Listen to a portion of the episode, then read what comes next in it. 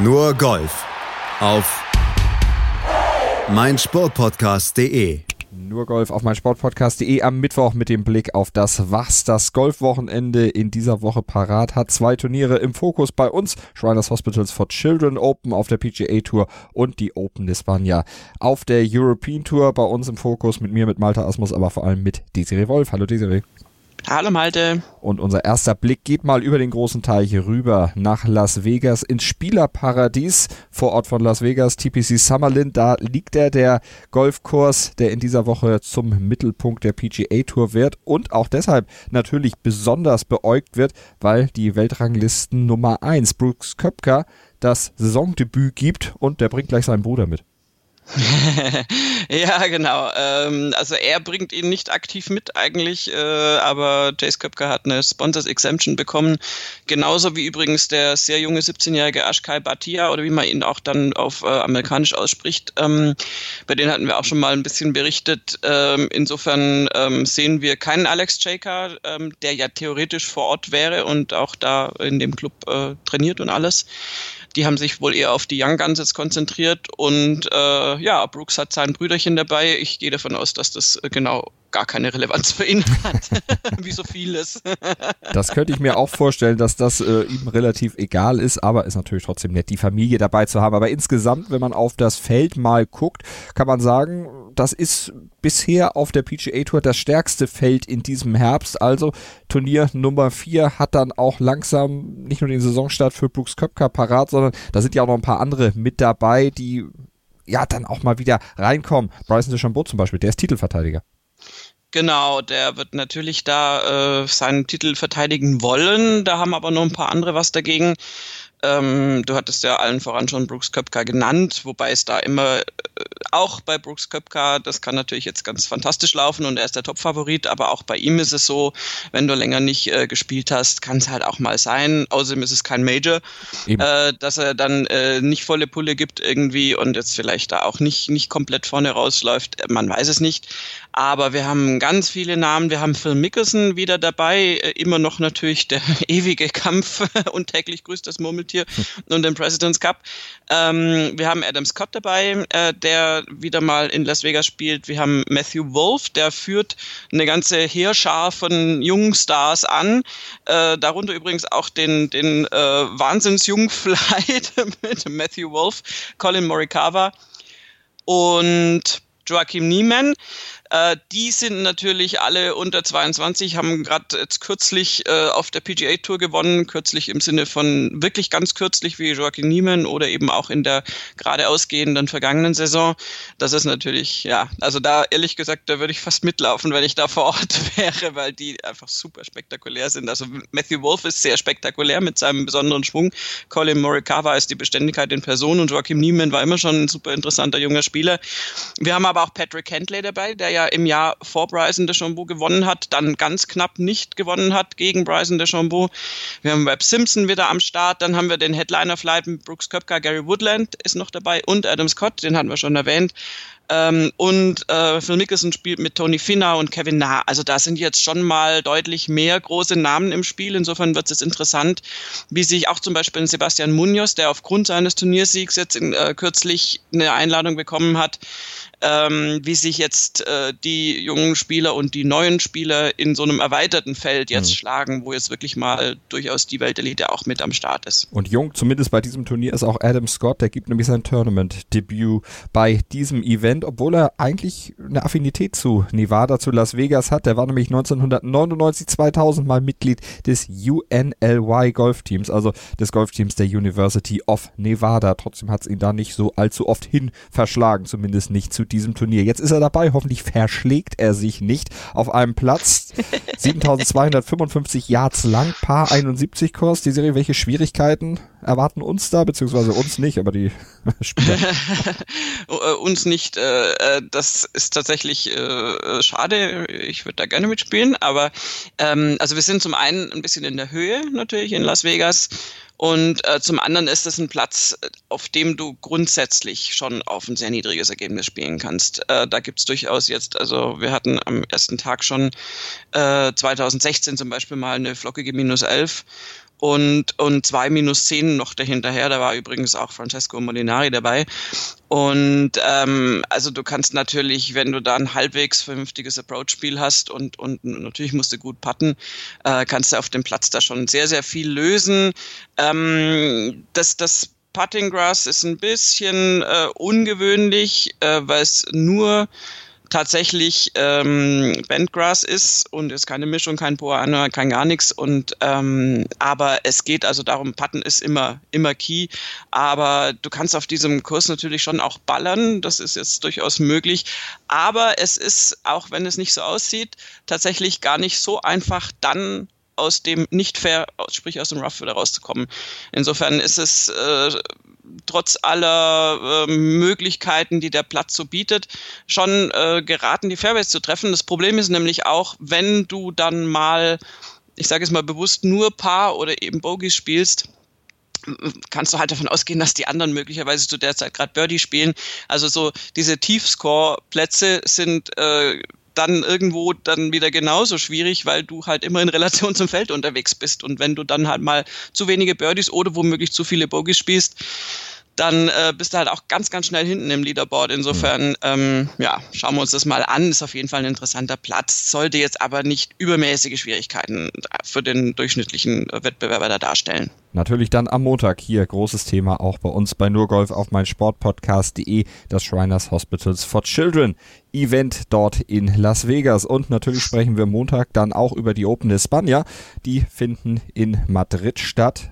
Und da ist auch der Titelverteidiger natürlich dann wieder mit von der Partie. Das ist ja John Rahm. Der hat im letzten Jahr gewonnen. Der führt ein starkes spanisches Feld vor allen Dingen an, denn auch Sergio Garcia ist mit dabei und selbstverständlich auch Rafa Cabrera Beo. Die geben sich da dann also zu Hause vor heimischem Publikum ein Stell dich ein. Ein paar Deutsche sind auch mit dabei. Die Serie insgesamt gutes Feld, aber John Rahm, der rechnet sich was aus und die Wettanbieter, die sagen auch, naja, eigentlich müsste der das Ding gewinnen, obwohl seine Form jetzt letzte Woche in St. Andrews nicht so geil war. ja, also erstens, das ist ja beim Golfen immer von Woche zu Woche sehr unterschiedlich. Ähm, aber es, ich glaube, dass John Rahm mit so einer Titelverteidigung bei einem Heimturnier, das spielt bei ihm einfach immer noch eine Rolle. Das ist ja mit ein Grund, warum er auch so ein guter, kompetitiver Typ von, von Ryder Cup zum Beispiel ist. Ähm, äh, der hat da schon Lust drauf. Noch dazu, weil ähm, das jetzt ja kein Rolex Series Event ist. Das ist jetzt so ein bisschen dazwischen gequetscht im Herbst. Ähm, Rolex Series kommt dann erst danach wieder. Und ähm, das heißt, du äh, du willst da dich zu Hause gut präsentieren. Die Spanier sind wirklich alle vor Ort. Das heißt auch Miguel Ángel Jiménez und José María Olazabal und, und Jorge Campillo und was Adrian aus. Also ich kann es gar nicht aufzählen. Es sind x, x Spanier natürlich. Alle, die auf der European Tour da irgendwie vertreten sind, äh, werden da aufziehen. Und insofern hat das, äh, glaube ich, einen großen ähm, ja, Heim, Heim Charakter äh, für, für John Rahm, für alle anderen Spanier natürlich auch. Und der wird dann da schon seiner Favoritenposition gerecht werden wollen, so wie ich ihn einschätze. Und ähm, wir haben übrigens bei beiden äh, Golfturnieren ähm, sehr, sehr gute Wetterbedingungen vorausgesagt, was ja auch mhm. mal äh, was Neues ist. Wir hatten jetzt in letzter Zeit immer wieder mal so ein paar Wettereinschläge. Also Bedingungen sollten sowohl in Las Vegas als auch eben in Spanien sehr angenehm sein. In Vegas natürlich, glaube ich, noch ein bisschen wärmer, aber ähm, ja, es ist tatsächlich ähm, ein schöner Kurs und ich bin, bin sehr gespannt, welcher von den Spaniern sich da durchsetzt. Und wenn ich das jetzt so sage, kann ich dir fast schon unterschreiben, dass, der, dass das Turnier kein Spanier gewinnt. ist ja auch nicht so, dass es jetzt der gleiche Kurs wie im letzten Jahr wäre. Also, dass äh, John Rahm da jetzt irgendwelche Erfahrungen dann vom letzten Jahr mitnehmen könnte, denn zuletzt wurde das Madrid Masters 2008 auf diesem Platz jetzt ausgetragen und die Open de Spania letztlich eine Premiere, also für diesen Kurs 7112 Yard lang Frank Paar 71. Wie schätzt du den Kurs insgesamt ein? Ja, aber spannend, wie der jetzt so praktisch äh, angepasst wurde. Die mhm. haben ja natürlich ein bisschen zulegen müssen, jetzt äh, so elf Jahre später. Ähm, die haben 162, äh, 162 Yards insgesamt draufgepackt, haben natürlich neue Tees äh, generiert dass du ein bisschen ja mehr äh, ja wie soll ich sagen dem mehr Schwierigkeiten bietest für den moderneren Golfer äh, der natürlich da irgendwie Länge hat John Rahm und und äh, so so einen Platz dann theoretisch zerlegen kann. Ähm, es war aber auch früher schon so dass äh, dass da natürlich äh, Scores Richtung minus 19 äh, durchaus möglich waren. Also das wird äh, normalerweise die äh, also gerade die, ähm, die paar Fünfs sollten wirklich genügend ähm, Möglichkeiten bieten, auch Eagle-Möglichkeiten bieten, erreichbar sein. Es ist ein, ähm, ein Course mit äh, Bäumen gesäumt, aber die Fairways sind schon okay, also die sind, sind relativ großzügig angelegt. Ähm, es geht tatsächlich äh, los mit Schwierigkeiten. Ähm, es sind natürlich auf den Grüns. Die Grüns sind ein bisschen tricky. Die sind jetzt zum Beispiel eine Mischung Bentgrass und äh, Puanua. Und ähm, und auch ums Grün ist tatsächlich äh, schon gut geschützt und die sind äh, wirklich schwierig und also wenn man da eben das Grün nicht trifft, dann bist du ein bisschen in Trouble. Aber ich gehe davon aus, dass da sehr niedrige Scores kommen und äh, theoretisch müssten die auch von John Rahm kommen. Jetzt habe ich ihn nochmal gejinxt. Oh je, oh der arme Kerl. Vielleicht aber auch von Sergio Garcia. Und wenn die von ihm nicht kommen, könnte es natürlich sein, dass er wieder ein bisschen wütend wird, dass er ausfällig wird, dass er wie schon so oft, leider so oft, in diesem Jahr dann ja, vielleicht auch mal seinen Schläger etwas härter aufsetzt, äh, mit anderen Worten, mal wieder ein Grün ruiniert. Das ist ja was, was bei Sergio Garcia, wie gesagt, schon öfter vorkam, was aber nicht richtig sanktioniert wurde. Dass es sanktioniert werden kann, das hat die KPGA, also die Korean Professional Golfers Association, am Wochenende bewiesen. Da hat nämlich ein junger Mann, beziehungsweise ein 29-jähriger, Bio Kim, bei einem Turnier, das er auch noch gewonnen hat, sich sehr echauffiert über ein Verschlussgeräusch einer Kamera oder einer Handykamera im Backswing. Nee, im Downswing Im sogar. Downswing sogar. Also Und whatever, also mitten Ja, im Schwung, mitten auf, jeden Schwung auf jeden Fall. Und ähm, also ich kann auch verstehen, dass ihn das aufregt, was ihm aber tatsächlich äh, jetzt äh, ja eine wirklich krasse Sanktion eingefahren hat, war, dass er dann auch noch dem äh, Zuschauer oder in die Richtung halt den Mittelfinger gezeigt Mhm. hat. Plus in Kombination seinen Driver volle Kanne auf den Tee-Abschlag halt drauf gedroschen hat. Und äh, die Korean äh, Tour hat da jetzt ganz krass anders reagiert als äh, zum Beispiel die European Tour, die gar nicht reagiert hat bei, bei Garcia. Garcia hat jetzt keinen Mittelfinger gezeigt, aber ich meine, der hat ja also die, die Etiketteverletzungen von Garcia durch seinen, also gerade äh, noch schlimmer, ja, ich meine, ehrlich gesagt, ich kann noch eher verstehen, äh, dass ein Spieler irgendwie mh, bei so einem gestörten Drive dann äh, einen, einen Driver in den Boden haut, äh, da muss jetzt auch keiner drüber patten. Also das ist zwar natürlich Platzverletzung, aber das kann ich noch irgendwie eher verstehen als Garcia, der da Grüns ruiniert, wo Mhm. Andere Kollegen noch drüber patten wollen und andere Leute sowieso dann auch noch. Also insofern, hm, Vor allen Dingen ja auch wiederholt, denn gerade in Saudi-Arabien, da waren es ja, glaube ich, drei, vier, fünf Grüns, wo Eben. er dann äh, ja, sich Also ausgelassen hat. Ist, da bin ich äh, tatsächlich einfach immer noch, äh, also da, ich bin da so ein bisschen fertig mit ihm in der Hinsicht, das habe ich Ja. ihm irgendwie nicht verzeihen können. Und äh, die Korean Tour hat, äh, wie gesagt, das ganz krass drauf reagiert. Ähm, in Asien kommst du natürlich damit jetzt auch gar nicht durch. Ich meine, die haben natürlich sicher auch den Stinkefinger nicht gut verkraftet. Aber die haben, ich, ich weiß nicht, was sie gemacht hätten, wenn er jetzt praktisch nur den Schläger da in den Boden gehauen hätte. Mhm. Das wäre sehr interessant gewesen. Na, sie haben ihn für drei Aber- Jahre auf jeden Fall außer Verkehr gezogen und 8.350 Dollar Geldstrafe noch oben drauf gedrückt. Das ist jetzt nicht so schlimm, aber diese dreijährige äh, Sperre, das ist ja schon ja, karrierebeschneidend, wenn nicht beendend. Das ist beendend, kannst du im Prinzip Ja. von ausgehen. Man weiß noch, wie, ich kann mich noch dran erinnern, wie Sang Moon Bae zum, zum, äh, zum Militärdienst musste, was er bei den Koreanern wirklich auch, da gibt's auch keine Exemption, da Mhm. müssen die, werden die mitten aus der Profikarriere rausgerissen und müssen halt irgendwie ihren Militärdienst für zwei Jahre ableisten. Und wie der dann hinterher wieder Mühe hat, überhaupt ins Turniergeschehen reinzukommen. Und, ähm, und bei B.O. Kim ist es so, dass er wirklich Anführer der koreanischen Moneylist war. Also das ist ein, der hatte auch das Turnier ja gewonnen, Mhm. dann noch, äh, nachdem sie ihn dann äh, suspendiert haben. Und ähm, also das ist eine krasse Reaktion, wie ich finde. Also mich hat's da schon, also weil ich wirklich finde, dass das im Prinzip, also eigentlich kann der das äh, vergessen. Also wenn du den Dreier rausnimmst in dem Alter, der ist jetzt ja auch nicht mehr 17, ähm, dann kann der normalerweise nicht mehr zurückkommen. Das ist also wirklich äh, ganz, ganz krasse Sanktion mit einer extremen Signalwirkung nach außen. Ich sage ja nicht, dass man bei Sergio Garcia das in dieser Intensität hätte machen müssen, aber irgendeine Sanktion wäre halt schon schön gewesen, weil so ist es halt, hat man den Eindruck, dass du auf der European Tour das halt machen kannst. Mhm. Zumindest wenn du Sergio Garcia ich heißt. Ich wollte gerade sagen, wenn du einen großen Namen hast, ist es sicherlich ja. auch was, was dir dann ein bisschen hilft, was dich dann vielleicht auch vor sowas rettet, weil Keith Pelly und die European Tour, ihn jetzt einfach mal als Chairman dann mal persönlich erwähnt, der hat ja jetzt auch kein Interesse dran, Stars zu vergrätzen, weil so viele spielen ja sowieso nicht gerne mehr auf der European Tour und die, die spielen, wir haben am Montag über Rory McIlroy gesprochen, pöbeln dann auch noch. ja, also äh, Aufruhr aller Orten. Äh, nein, aber also ich hätte trotzdem, ich hätte es gut gefunden, gerade wenn, ich meine, sorry, wenn du schon Zugpferd bist und ein Aushängeschild bist, gerade dann hast du dich auf dem Golfplatz zu benehmen. Gerade dann, Sergio Garcia weiß genau, dass er das Idol von, von Millionen von jungen Spielern war und zum Teil auch noch ist, sowieso auch jetzt von spanischen äh, Golfspielern. Und äh, gerade dann darf dir das nicht mehrmals passieren. Ich habe auch Verständnis für jeden, der mal irgendwie äh, alle zehn Jahre mal einmal einen Schläger irgendwo hinhaut oder so. Das ist äh, zwar auch doof, aber meine Güte, wir sind alle Menschen. Aber, aber diese, diese, diese Wiederholungstat oder also diese, also auch nicht nur, es war nicht nur dieses eine Turnier, sondern er hat das ja wirklich innerhalb von einem, anderthalb Jahren hat er da so einige kleine Vorfälle, vermeintlich kleine Vorfälle angehäuft dass das in, in, in seiner Gesamtheit unsanktioniert bleibt. Ich sehe ein, dass es schwierig zu greifen war. Manchmal war natürlich auch, weißt du, dann wieder keine Kamera drauf und bla. Aber das finde ich halt einfach nicht in Ordnung. Und ähm, ja, also wie gesagt, das ist mal das krasse Extremvergleichsbeispiel. Ich würde niemals sagen, man muss so einen jungen Spieler jetzt drei Jahre aus dem Wettbewerb nehmen und ihm damit die Karriere ruinieren. Das ist jetzt wirklich sehr asiatisch äh, von, von Gesichtsverlust her gesehen und, und, und sehr aus unserer Sicht überzogen. Aber eine gewisse Sanktionierung schadet manchmal auch nicht.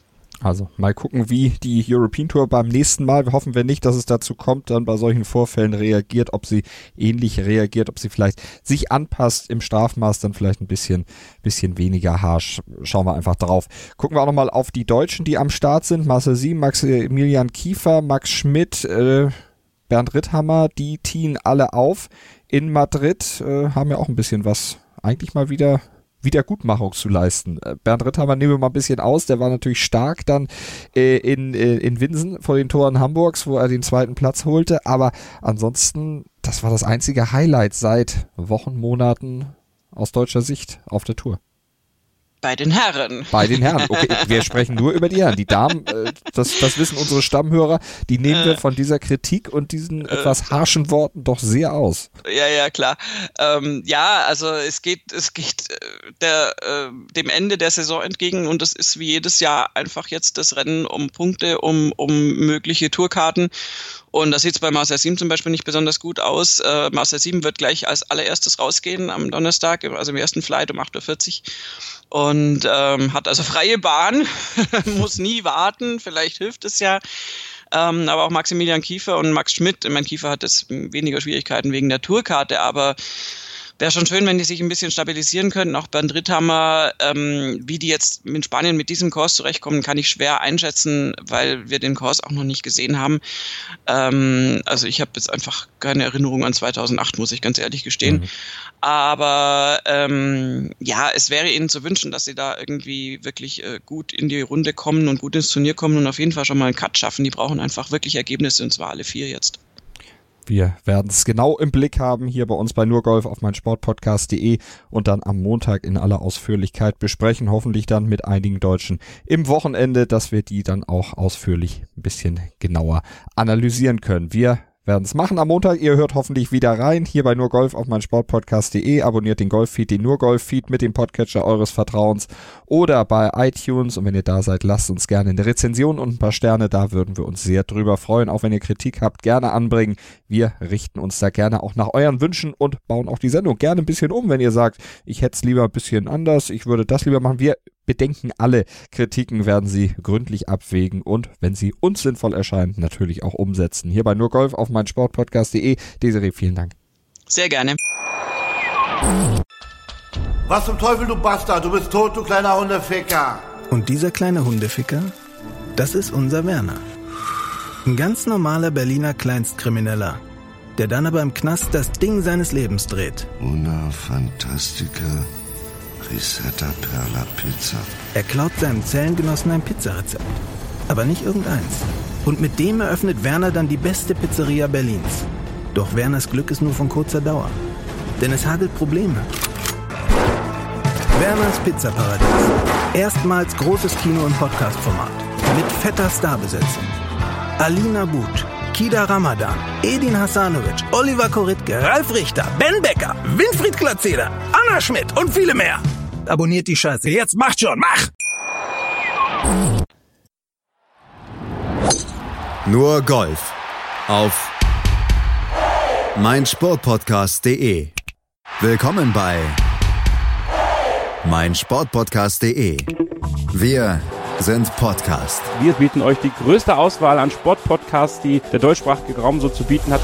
Über 20 Sportarten, mehr als 45 Podcast-Serien, über 9000 veröffentlichte Podcasts und über 5 Millionen Podcast-Downloads allein im Jahr 2018. Wir sind Podcast. Wir sind meinsportpodcast.de.